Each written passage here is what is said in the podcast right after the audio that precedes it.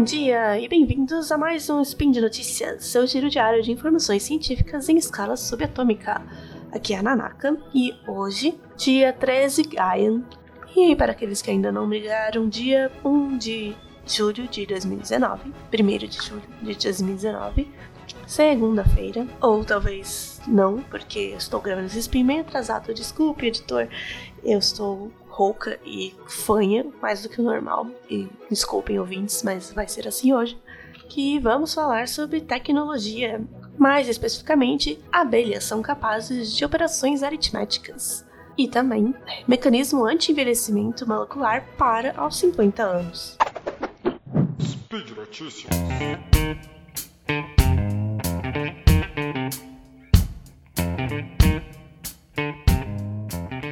Abelhas são capazes de relacionar símbolos com números. Já se sabe há algum tempo que abelhas conseguem entender ou têm alguma noção do conceito de zero, ou seja, nada, né, nem número, nenhum número.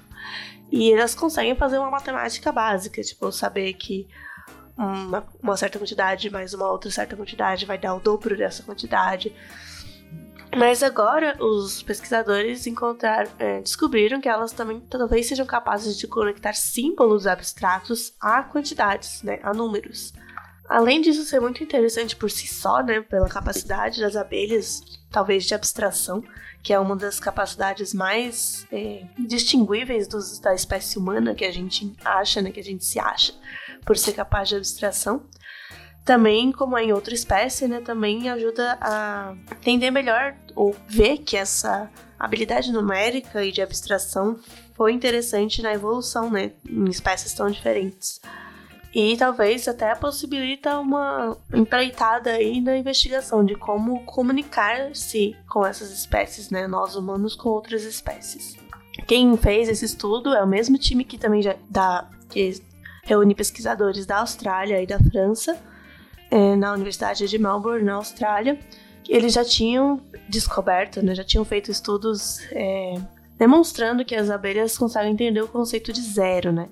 Nesse estudo do zero, o que eles fizeram, na verdade, foi testar que as abelhas conseguiam ranquear, né, ou seja, ordenar quantidades numéricas e entender que o zero era o primeiro né, naquela ordem, era, era o mais baixo naquela ordem. Ou seja, uma quantidade vazia, ela ficava antes da quantidade que tinha um, da quantidade que tinha dois. E ordenar isso parece pra gente parece óbvio, mas até mesmo na humanidade o conceito do, do zero demorou para surgir, né? E foi um avanço muito grande da tecnologia, na matemática e na nossa ciência. Já se sabia que outros animais uh, que a gente tem como mais complexos cognitivamente, né, como macacos e aves, também entendem esse conceito das quantidades do zero. Mas foi interessante ver isso aplicado a insetos também. E ainda nas abelhas, né, que são, são já bem conhecidas pela sua importância né, e a complexidade da sua sociedade, das suas habilidades. Né? Elas têm uma sociedade muito dinâmica, muito é, conectada, né? Elas têm como uma comunicação muito forte ali do seu próprio jeito. Elas conseguem aprender habilidades de outras abelhas e entender esses conceitos abstratos, como a gente está vendo, né? Tanto matemáticos quanto de, de visuais, né? De diferenças e semelhanças que elas precisam para entender o ambiente e procurar as flores para polinizar. E isso considerando que o cérebro das abelhas tem menos de um milhão de neurônios, comparado com o cérebro humano que tem 86 mil milhões de neurônios, 86 bilhões de neurônios. E então esse experimento é bem interessante, vou explicar como foi um pouquinho esse do zero, né? Eles marcaram algumas abelhas e atraíram elas para um local do teste, né, onde elas foram treinadas a escolher uma imagem, imagem, olha bem, imagem, não é nenhuma coisa de verdade, uma imagem com o menor número de elementos. E aí, quando elas escolhessem o menor número de elementos, elas receberiam uma recompensa de açúcar. Então, por exemplo, quando houvesse três elementos na imagem, e uma. É, havia duas imagens, né? Uma com três elementos e uma com quatro. Aí, se a abelha escolhesse o de três elementos, ela recebia a recompensa em açúcar. Mesma coisa, se tiver um e dois, se ela escolhesse um, ela recebia a recompensa de açúcar. E quando elas foram apresentadas com zero e um outro com elementos, né, um, um, ou seja, uma imagem com nenhum elemento vazia, e uma imagem com dois, três elementos, elas conseguiram entender que o zero, né, o vazio, era menor do que alguma coisa um, que tinha mais elementos. Isso é um conceito matemático, é uma coisa que, como eu já falei, né, pra gente parece óbvio, mas é tão simples e não é tão óbvio. E até as abelhas conseguiram identificar isso. E isso sendo que, quando eles apresentaram essa imagem vazia, né, era, foi a primeira vez que elas viram isso e elas já entenderam que era um número menor, né, que, que era menos do que o 1 ou 2 ou 3. Sendo que o trabalho delas era escolher o menor número para ganhar recompensa, né, que é uma coisa que talvez também não seja muito intuitiva. Isso abre portas pra gente se perguntar como cérebros e capacidades, jeitos diferentes de pensar, cérebros diferentes conseguem e, é, criar o conceito de zero, né? E talvez aplicar isso, por exemplo, à inteligência artificial, que é um dos, um dos desafios que a gente tem, é fazer um computador entender conceitos, né? E conceito de zero, que não seja apenas um símbolo matemático, não um, uma, um sinal elétrico ou magnético, mas sim um conceito que ele é capaz de aplicar em várias situações. E o zero ou nada é um conceito muito interessante, porque é, é fácil neurônios responderem a estímulo externo, né? Como uma luz piscando, a presença de um objeto ou a presença de outro ser. Mas nada, como a gente explica o que é nada para um cérebro, né, para um computador? Talvez tenha existido um mecanismo é, biológico, né, que a evolução selecionou para que o, quando a gente entende o conceito de zero, né, é mais vantajoso para a gente, por exemplo, coletar materiais, etc. E isso pode ter acontecido em diferentes espécies. Mesmo porque, como eu já falei, né, até em algumas comunidades humanas ou muito primitivos, humanos muito antigamente, não tinha esse conceito, né? E se uma abelha com menos de um milhão de neurônios consegue ter essa percepção do nada, do zero, então talvez exista uma maneira fácil de ensinar isso para uma inteligência artificial também. E agora, nesse novo estudo que descobriu que elas também conseguem identificar, é, ligar símbolos a números, né, que foi feito pelo mesmo time da Universidade de Melbourne, na Austrália, e a de Toulouse, na França, Começaram pensando que os humanos foram a única espécie capaz de desenvolver um sistema para representar quantidades numéricas, né? Se você nunca parou para pensar nisso, né?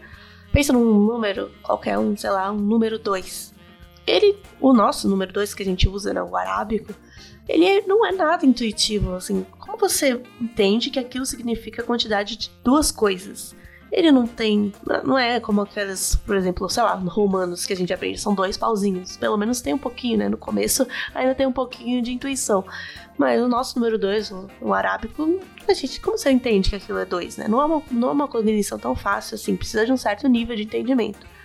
Ou memorização, no caso. E assim como no caso do zero, primatas e aves também já sabe-se que conseguem ligar símbolos a números. Inclusive, chimpanzés já foram ensinados os numerais arábicos e conseguiram ordená-los corretamente.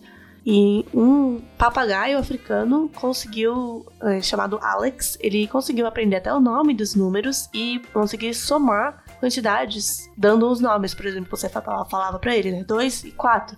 Ele entendia que dois significava duas coisas, quatro significava quatro coisas, e aí ele respondia seis porque ele entendia que 2 mais 4 é 6 e 6 quantidades vocês falam 6. E como foi esse experimento com as abelhas, né? Ele foi um pouco mais complexo que o do zero. Eles colocavam as abelhas em um labirinto em forma de Y, né? Então, com uma perna comprida e depois duas. É, uma bifurcação, né? Com duas perninhas. E na entrada, pela perna comprida, na entrada tinha uma imagem com um símbolo, uma certa quantidade de símbolos iguais. Por exemplo, três triângulos amarelos. Ou três triângulos azuis. Então era de 1 a 5 símbolos iguais, é, pode ser triângulos ou quadrados, mas numa mesma imagem eram sempre iguais, que podiam ser amarelos ou azuis. Quando eles fossem amarelos, a resposta certa é que as abelhas tinham que diminuir, subtrair um, né? Então, se fossem quatro triângulos amarelos, a resposta é três triângulos amarelos. Se fossem quatro triângulos azuis, elas tinham que somar um. Então, quatro triângulos azuis, elas tinham que entender que a resposta era cinco triângulos azuis. E essa resposta estava onde? Na bifurcação, né? Então elas entravam, viam a pergunta, entre aspas, que era uma quantidade de símbolos iguais, de uma cor. E aí depois, na bifurcação, elas tinham que escolher a resposta certa. E no fim, se elas escolhessem a resposta certa, tinha uma recompensa de açúcar. E de primeira, as abelhas iam meio que no aleatório, né? Mas depois de muitas muitos treinos, cerca de 100 treinos, aí elas já conseguiam consistentemente entender que os símbolos azuis eram adicionar 1 e os símbolos amarelos eram subtrair 1. E elas subtraíam a quantidade certa, né? Entendiam a quantidade certa de símbolos. E descobri que um, um, animal tão simples, entre aspas, quanto as abelhas, né, que não são nada simples comparados a outros animais, né? Sempre uma escala. Mas interessante entender que até esses animais conseguem entender conceitos matemáticos, fazer uma aritmética simples, né? Que para isso é preciso você ter na sua memória de, de longa duração conceito de operações, né, de mais e menos, não em símbolos, mas assim, saber o que é adicionar ou subtrair quantidades. E ao mesmo tempo, na sua memória de curto prazo, você tem que entender aquele símbolo e saber que quantidade você está trabalhando agora, né?